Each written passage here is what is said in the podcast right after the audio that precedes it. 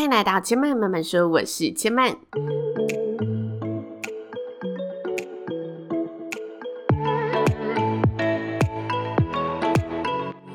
目前频道在 Apple Podcast、Spotify、KKBox 以及 Google Podcast 都听得到。喜欢的朋友欢迎帮千嫚订阅并留言评论，让更多人可以认识千嫚慢慢说喽。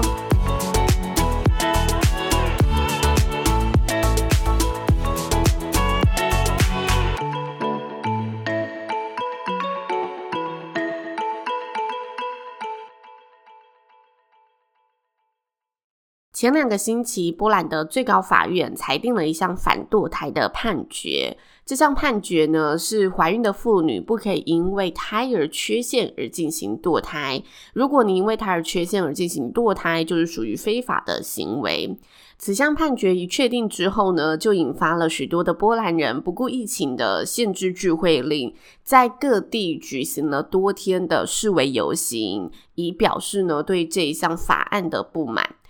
堕胎是否合法化，一直以来都是一个复杂的社会议题，其中牵涉着道德价值、宗教信仰、生命和人权法律的立场。许多国家的法律都是以有限制的条件为前提，允许堕胎行为。在这项判决之前呢，波兰的原定法律中也有三种情况是允许堕胎行为的。这三种情况分别是：怀孕的原因呢，是因为强暴或者乱伦所导致的。第二个，孕妇的身体健康受到了怀孕的严重影响。再来呢，就是胎儿在腹中已经被检查出有先天缺陷。而此次呢，最高法院裁定的判决就是将第三种允许的项目判为违宪，等同于宣告怀孕的波兰妇女，除非你是因为遭到强暴或者胎儿已经严重的影响到孕妇本身的健康，除此之外，堕胎都是非法的行为。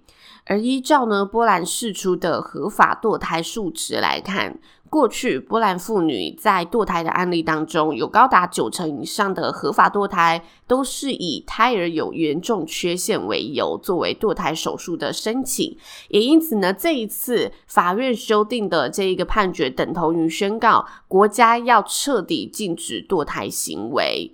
那为什么波兰政府会如此反对堕胎呢？因为波兰在宗教文化上呢，属于天主教国家，有超过七成以上的人口都是天主教徒，也因此宗教跟政治的关系和影响力可以说是有着密不可分的连结和存在。在天主教的教义当中，认为堕胎是属于一种杀人行为，因为生命间源自于天主，在精子跟卵子成功结合成胚胎之时，它就已经是一个人，是个生命的存在了。这是天主教的定义。所以堕胎就是一个有意杀死小生命的行为，也因此在现任保守党派的执政下，他以捍卫国家和天主教会的文化立场出发，推动了此项法条的修改。那目前呢，这项裁定属于通过裁决无法上诉，但尚未公布生效日的一个状态。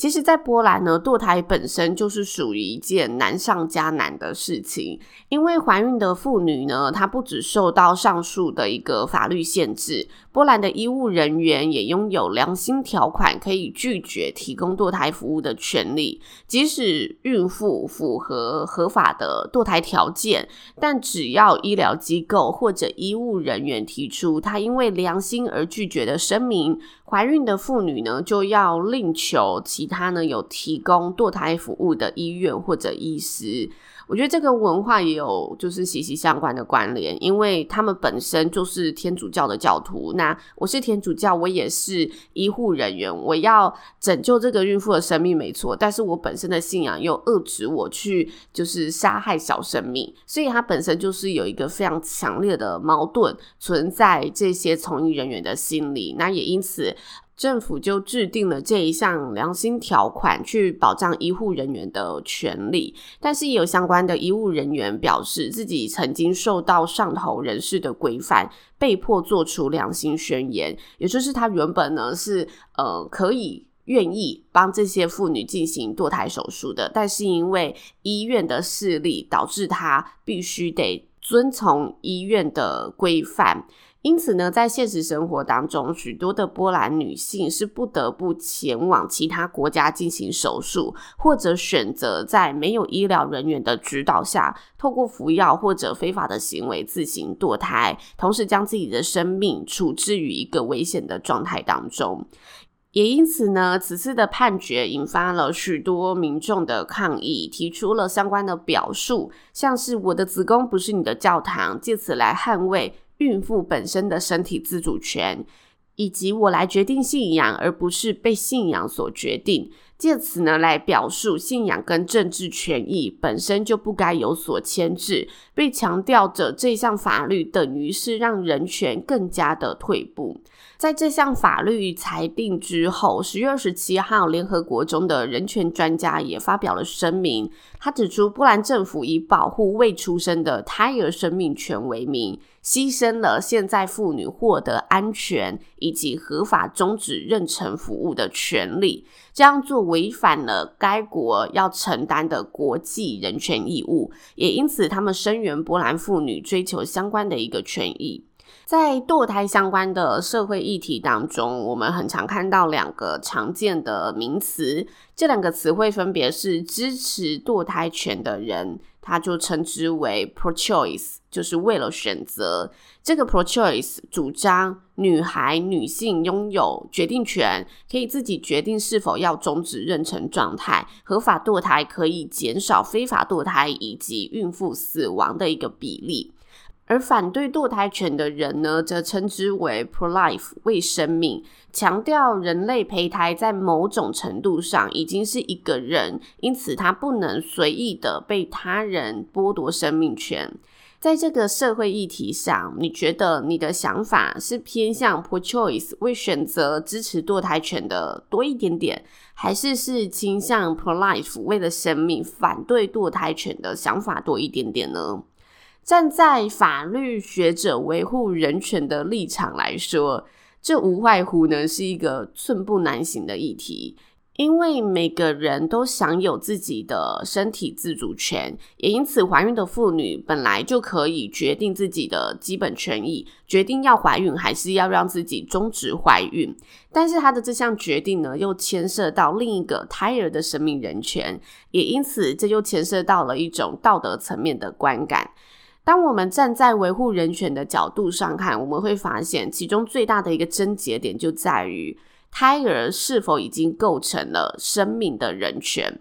以科学的角度立场来判断，精子和卵子它本身不是人。所谓的人，应该是胚胎发育完全顺利的来到这个世界上，成为了一个独立的个体，可以学习和产生人类的行为之后，也就是我们称之为婴儿之后，它才可以被确切的定义为人。而胎儿就是有种介于婴儿跟精子和卵子之间，意义上就是介于人和不到人之间。介于有生命权，但是尚未享有生命权之间，因此要怎么定义这一个权益？第一个出发点就是看我们有没有把胎儿定义为人，但并不是所有法律的规则都可以这么纯粹的只站在一个单一的立足点跟基础点去做规范。法律的形成跟文明和时代背景也有着紧密的一个关联，也因此各国的法律随着历史的演变和发展也有所不同。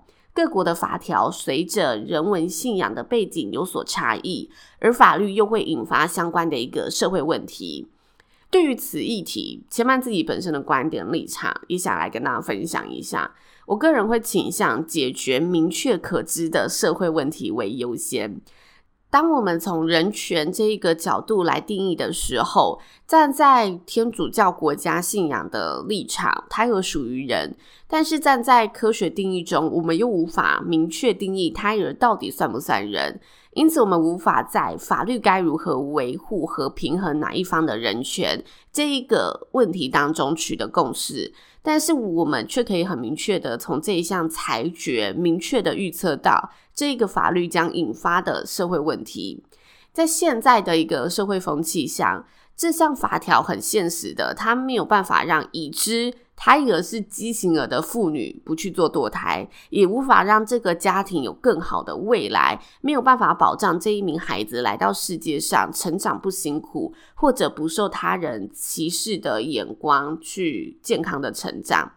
我们能合理预测的有两种情况，第一个是已知怀有不健康胚胎的妇女，她选择不触法，当一个安分守己的好公民，辛苦怀胎十个月，但心里边想着未来要如何照顾和陪伴这名小孩，承受着相关的心理和精神压力。或者是第二个，他选择寻求非法堕胎，花钱到异国求救，母体冒着自身的生命危险，选择在没有保障的地下诊所进行手术，以非法的管道背负着明知故犯的一个良心谴责，成为了法律上的一个罪人。但无论是哪个方向，这两个方向，我们都可以清楚地感受到妇女所面临到的心境和处境。她们即使得知自己腹中的胎儿发展不健全，未来可能是一个不够健康的生命，但是她们也无法有更好的选择，只能在知道后承担着更多的痛苦。同时，我觉得也值得大家去思考的是，国家因为维护国家的文化信仰，修改了法律。但是回归到信仰本身，原本该让信仰者得以寄托、有所救赎的一个宗教信仰，在这一项法条的结果里，是不是成为了反而捆绑住信仰者本身的一个枷锁呢？在信仰和自由之间该如何去定义？在信仰跟国家政策之间又应该如何去区分？这是波兰政府在这项议题上很值得去厘清跟探究的一个议题。那最后呢，千曼也想跟大家说一个有趣的资讯。我在做这一集资料的时候，发现呢，在奥地利维也纳有一间呢避孕及堕胎博物馆。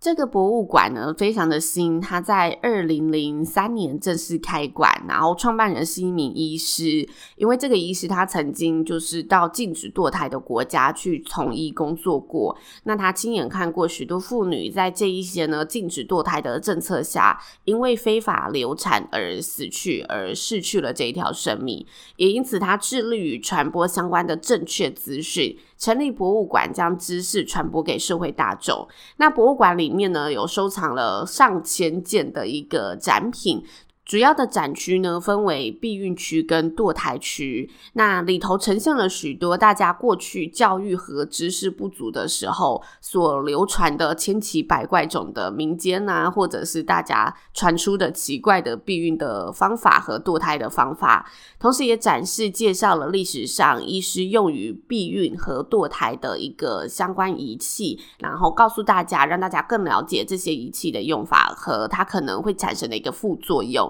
希望让大家可以更正确的避孕和了解堕胎的相关知识。那博物馆的网站上呢，也有相关的资讯，千曼也会把这个博物馆的资讯附在节目的资讯栏里面。也许有兴趣的朋友也可以上网去逛逛这一个网站，了解更多的知识。那以上就是千曼今天的分享喽，谢谢您的收听。如果大家听完这一集节目有任何的想法、心得，想要告诉千曼的，也欢迎可以到 Apple Podcast 或者到千曼的 IG 知性生活家留千曼留言告诉千曼。那目前千曼的频道呢，在 Apple Podcast、Spotify、KKBox 以及 Google Podcast 都听得到。喜欢的朋友呢，也欢迎帮千曼一同订阅或者把千曼的节目。分享给身旁的好朋友，让大家有机会可以听到呢，前曼认真用心制作的节目喽。前曼慢慢说，今天就说到这里喽，也邀请大家下次再来听我说喽，拜拜。